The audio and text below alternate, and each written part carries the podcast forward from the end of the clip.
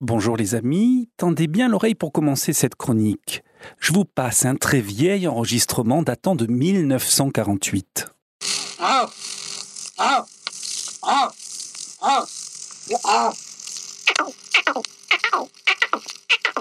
Pas facile de savoir de quoi il s'agit. Eh bien en fait, ce sont des cris spéciaux poussés par les bergers Touaregs pour communiquer avec leurs troupeaux. Il a été enregistré, ce sont il y a 70 ans. Tous les éleveurs du monde, vous le savez, ont avec des variantes, bien sûr, un type comme cela de communication spécifique pour rassembler leurs bêtes.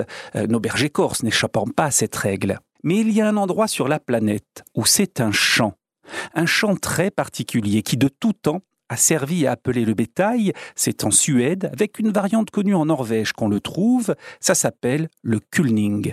Sa particularité, c'est qu'il est très aigu bâti en voie de tête, il est capable de porter sur des kilomètres. Pour être précis, c'est surtout les femmes scandinaves à qui l'on confiait la tâche de surveiller le bétail, qui maîtrisaient ce chant complètement à part. Il véhicule un sentiment de tristesse pour qui le connaît bien et pouvait inclure, pour être plus efficace, eh bien, le nom des bêtes menant le troupeau. Ces bergères du grand froid, on le sait aussi, pouvaient s'en servir pour effrayer les prédateurs comme les loups. Il est même possible que ce soit avec ce chant qu'on ait domestiqué, apprivoisé pour la première fois les animaux autant préhistoriques donc en Scandinavie. Allez, je vous le fais écouter. Imaginez-vous dans les grandes plaines gelées de l'Oural et mesurez surtout combien ce timbre pastoral venu du fond des âges est original et envoûtant.